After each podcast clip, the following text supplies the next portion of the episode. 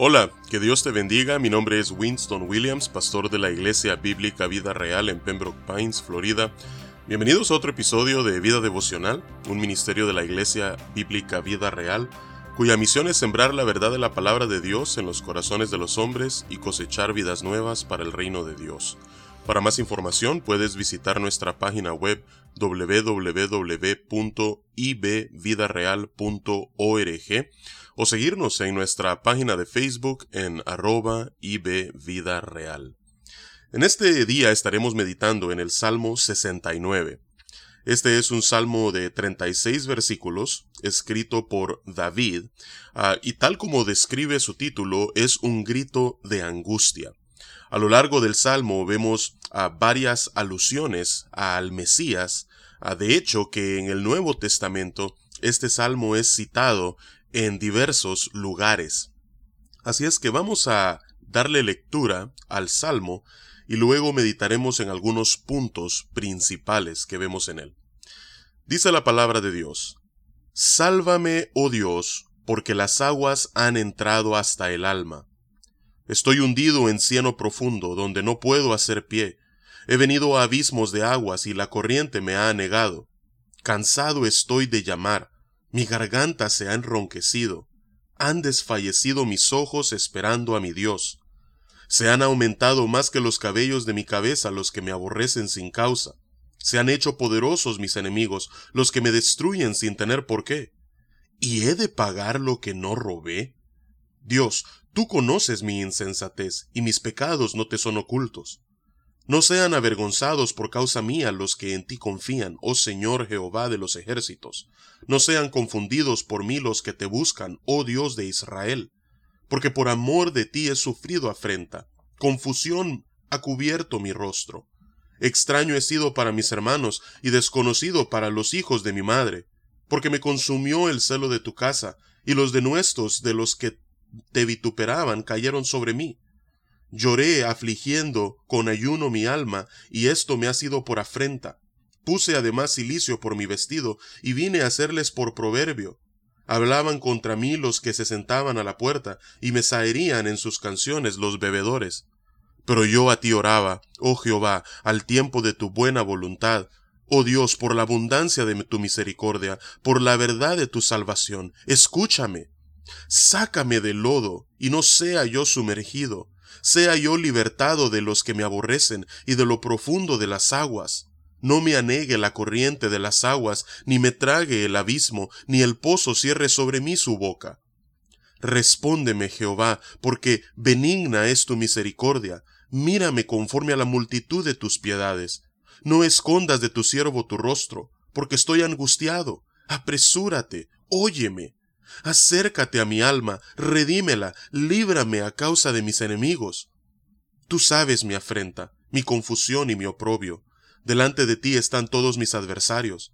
El escarnio ha quebrantado mi corazón, y estoy acongojado.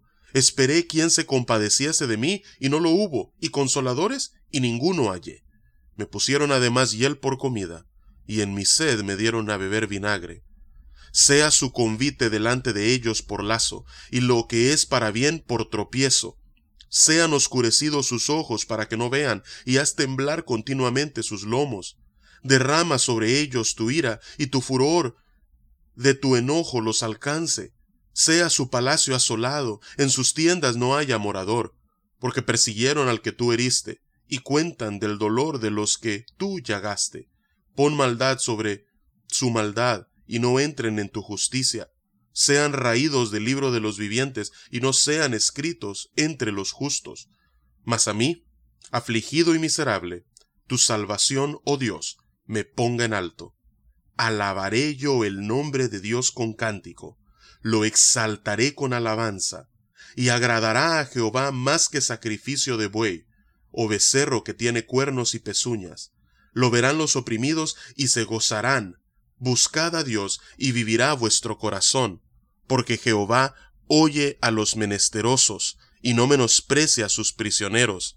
Alábenle los cielos y la tierra, los mares y todo lo que se mueve en ellos, porque Dios salvará a Sión y reedificará las ciudades de Judá, y habitarán allí y la poseerán. La descendencia de sus siervos la heredará, y los que aman su nombre habitarán en ella. Que Dios bendiga su palabra en este día. Vemos entonces nuevamente que en este salmo David está alzando un grito de angustia a Dios porque él está siendo víctima de las acusaciones falsas de parte de sus enemigos, y no solamente aquellos que son a sus enemigos declarados, sino que aún entre sus familiares vemos de que ellos también le han dado la espalda. Los amigos que deberían estar allí para apoyarle también eh, no están ah, al servicio o han venido al, al auxilio de David. David se siente solo, se siente traicionado, se siente ah, acusado falsamente, incluso ah, a lo largo del Salmo vemos que en base a ciertas expresiones que David utiliza como en el versículo 5 donde dice ni no me trague el abismo, el pozo no cierre sobre mí su boca, vemos como que incluso hasta la vida misma de David peligra de alguna manera. Así es que en medio de esta situación, ah, David está clamando a Dios. Lo están atacando injustamente. No es que David es perfecto. De hecho, que él dice en el versículo 5, tú conoces mi insensatez y mis pecados no te son ocultos. Pero, al menos de lo que lo están acusando y por lo que están buscando su vida, él sí es inocente.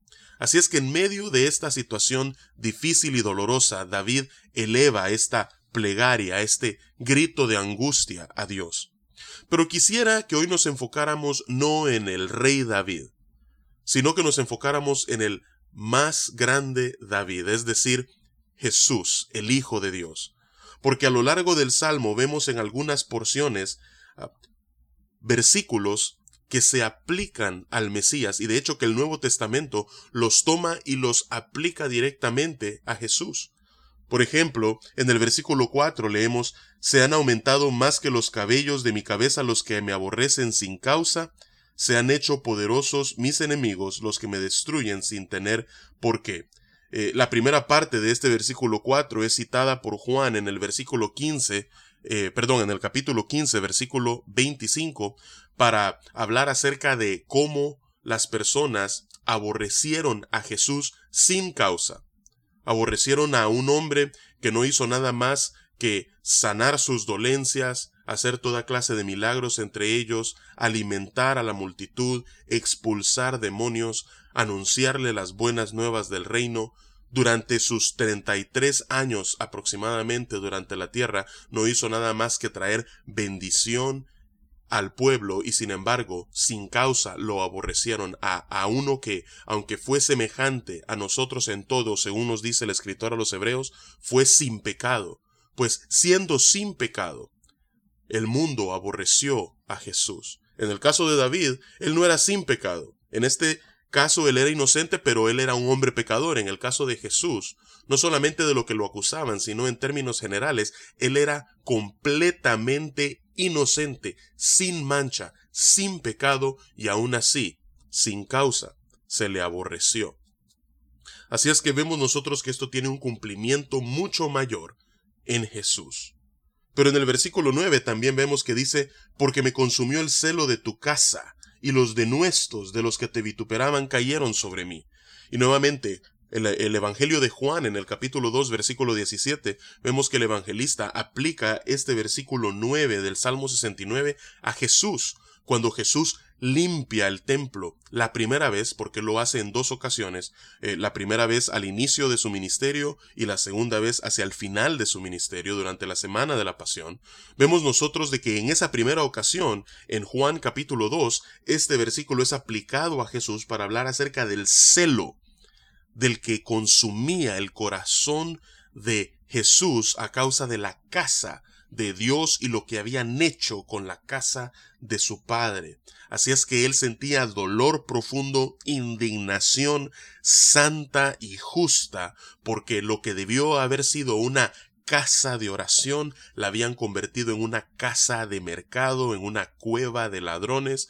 Así es que vemos nuevamente que aunque esto está describiendo algo que está ocurriendo en la vida de David, su aplicación suprema y última es a Cristo Jesús.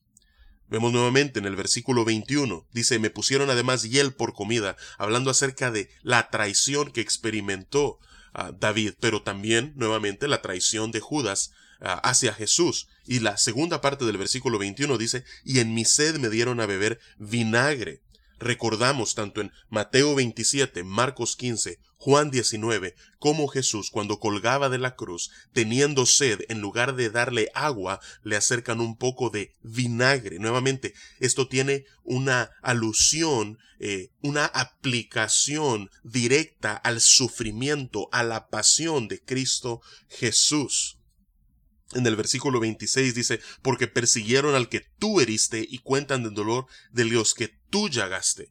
De acuerdo al apóstol Pedro, en uno de sus primeros sermones en el libro de los Hechos, últimamente, lo que Jesús padeció fue por el predeterminado consejo de Dios, es decir, lo que Jesús padeció estaba preparado desde antes de la fundación del mundo, es decir, tuvo un propósito, a ese que Dios llagó, a ese a quien Dios hirió por medio del pueblo de Israel y el gobierno romano, pues eso que él padeció no fue eh, como mártir, sino que fue en nuestro lugar. Y esas son las buenas nuevas del Evangelio. Si el Evangelio lo pudiéramos resumir en cuatro palabras, sería Jesús en mi lugar.